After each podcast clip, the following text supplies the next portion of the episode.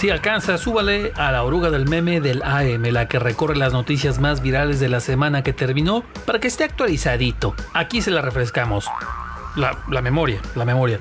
Le vamos a platicar del regreso a clases que ya empezó en Guanajuato y más gandallas en las vacunas contra COVID-19. Soy Toño Castro y aquí empieza el viaje de la oruga en la que no le van a retacar un incremento en la tarifa cuando anda más distraído. Lunes. Ahora sí, una lluvia decente, diría el exgobernador Márquez, como Dios manda, ¿eh? Una lluvia que se extendió por un par de horas, ahora sí nos dio una refrescada en León. Prácticamente ha sido la lluvia más intensa en la ciudad durante este año. Primero por allá en la zona de la salida a Silao, pero se extendió por buena parte de la ciudad y bueno, una liviana caray. A quien también le llovió ese día, pero de feo modo y sin que nadie lo alivianara, fue a Ricardo Sheffield, el candidato de Morena a la presidencia municipal. Ese día su candidato a síndico, Jorge Marcelino Trejo Ortiz, y seis de los que tenía en su lista para regidores renunciaron a la planilla que encabeza el exalcalde. O sea, se le aplicaron como Andy a Goody. Ya no quiero verte nunca más. Según declaró Marcelino, quien también es presidente del Colegio de Abogados, por cuestiones meramente personales, familiares y de negocios tuve que tomar la decisión de atender mis asuntos. Pero pues vaya usted a saber si de veras fue por eso o sabe qué más pasó, porque él como sea, ya se fue. Pero ¿y los otros seis? ¿También habrán ido a ayudarle a Marcelino con sus asuntos o qué onda? Algo anda mal. Martes. 14 benditos meses pasaron desde la última vez en que vimos a los chamacos estar en sus clases, levantando la manita para contestar y cotorreando con sus cuates. El martes por fin regresaron los primeros estudiantes a los salones de clases. Fueron unos 6.500 en 46 escuelas. Ese es el ahora famoso pilotaje de regreso a clases. Una pruebita pues para que vean qué tal funciona dar clases en ciertas condiciones. Ah, bueno, es que no son clases así normal, sino que para empezar no van todos los del salón, sino que van la mitad un día y la mitad otro, además de que las jornadas no duran más de tres horas. A eso agreguele lo que ya sabemos en todos lados, gel antibacterial, sana distancia, cubrebocas y desinfectar los lugares, aunque pues a los más chavitos les cuesta trabajo adaptarse. La tirada con esto, según dijo la Secretaría de Educación de Guanajuato, es que se echen unas tres semanas de prueba y si no hay contagios y funciona bien esta modalidad, pues ya de una vez así van a acabar este año y para agosto así se van a retomar las clases. Hola Dios, soy yo de nuevo. Miércoles. La semana pasada hubo un nombre que ya se había convertido en tendencia en León. Brandon Velázquez. Lo gacho es que esta vez Brandon no lo mencionaron por su negocio, el Tacovid, sino por una historia más bien trágica con la que terminó su vida. Él había salido con sus amigos para echar un baile, algo de fiesta en un bar en el centro. Al salir en la madrugada abordó un taxi y no supieron de él en varias horas. Después lo encontraron sin vida en la carretera León Silao. Esto lo cuento porque el miércoles 12 de mayo, amigos y familiares salieron a pedir justicia por él. En la marcha, al que rasparon sabroso fue al alcalde. Sí, aunque usted no lo crea, todavía hay un alcalde en León y no lo vemos por ningún lado, pero ahí anda, se supone. Señor Santillán, atienda sus medios sociales. Por eso se hace ese tipo de marchas. Porque no se le da respuesta. ¿Cuántas veces le contacté y ninguna respuesta? ¡Justicia por Brandon! ¡Justicia por Brandon! La escena dura pero conmovedora llegó cuando los amigos y alumnos de este chico, que además era maestro de baile, bailaron en su honor en la plaza principal. Ingenio e indignación juntos y que no se nos olvide, justicia para Brandon y todas las víctimas de los lacras. Mientras tanto, en Casa Municipal. This is fine. Ah, y me acordé también que ese día se soltaron los sombrerazos electorales. El candidato Ricardo Sheffield, de Morena, acusó que el gobierno del estado repartió los llamados vales grandeza para condicionar el voto a favor de Alejandra Gutiérrez, la candidata del PAN. El asunto llegó hasta manos del presidente Cabejita de Algodón y dice que es fraude. Así, para acabar rápido. El PAN y el gobierno del estado dicen que ni la haga de jamón porque no es ilegal dar apoyos sociales en las campañas. Y nosotros nomás los vemos soltarse acusaciones unos a los otros. Jueves. Los gandallas no conocen límites. En este caso, las gandallas. Lo digo porque el jueves, que estaban vacunando en Celaya, se había anunciado que las mujeres embarazadas ya podían registrarse e ir a vacunarse a partir de ese día.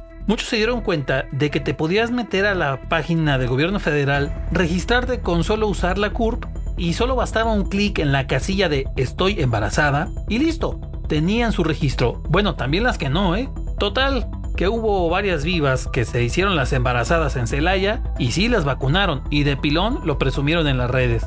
Hablando de gandallas. Eso es Maña 97 para ustedes. San Antonio va.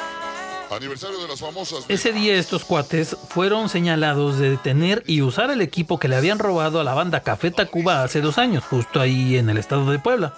Un medio de ese estado publicó que estos sonideros tenían el equipo de audio e iluminación robado a los Tacubos. El chisme se regó en friega y los Tacubos pues hasta carrilla echaron con el asunto. Se metieron a una transmisión de estos sonideros, Fania 97, y les pusieron varios mensajes. Lo que haya sido, estos ya quedaron más quemados que políticos choreros.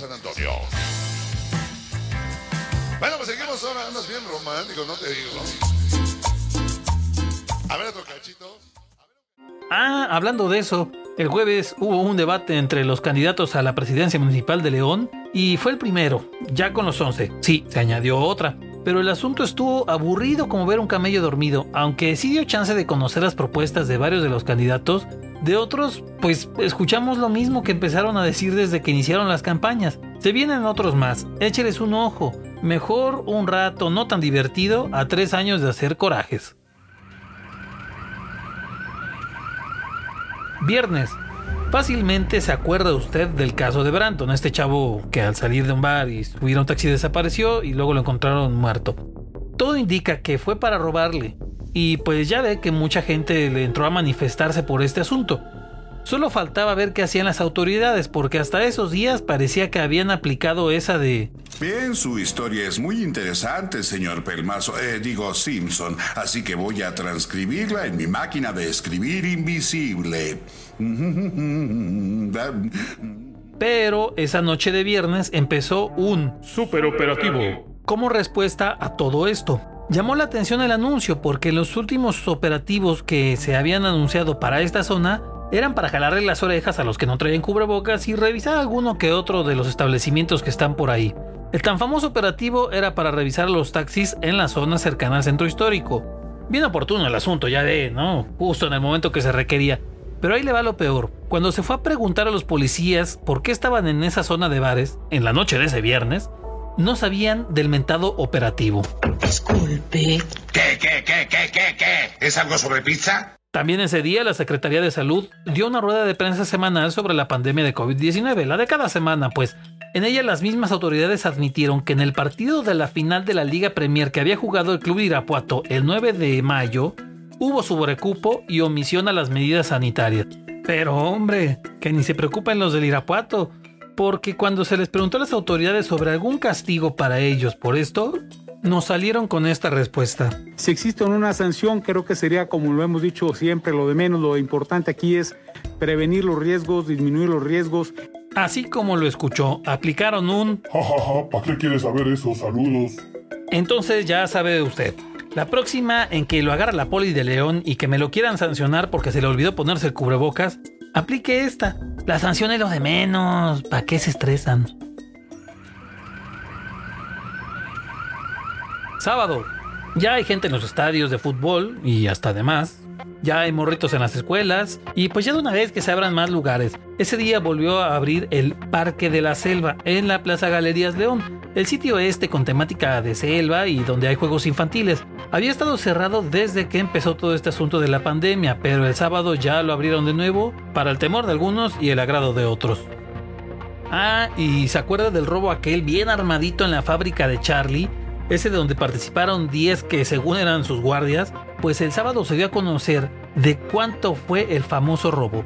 Y pues sería pura ropa y tenis, pero el robo ascendió a la nada despreciable cantidad de 30 millones de pesos. Con esto se ha convertido en el robo más cuantioso en la historia de León, el más choncho pues. Pero, según dice la fiscalía, ya mero los agarran. ¿Será? Domingo. El caso de Huitzili, aquel perrito callejero que quemaron vivo allá por la zona de Lomas de Medina, volvió a hacer ruido el domingo. Decenas de personas marcharon en la madero para pedir el castigo a los responsables por haber quemado a ese perrito. pero ya de paso aprovecharon para reclamar que no se castiga el maltrato animal y que se requieren penas más duras. Además, también el domingo se confirmó que para el 26 de mayo las salas de Cinemex van a volver a abrir. Sí, nuevamente esta cadena de cines tendrá abiertas sus puertas. Por allá del mes de febrero la cerraron. Esta cadena había anunciado que era un cierre temporal de sus salas para tratar de aguantar los efectos económicos que había tenido la pandemia, pero ya que muchos estados están en semáforo amarillo y verde, pues han decidido regresar. ¿Y tú? ¿Vas a ir? Así terminamos la ruta, baje en orden y sin empujones y lo esperamos la próxima semana para darle otra paseada.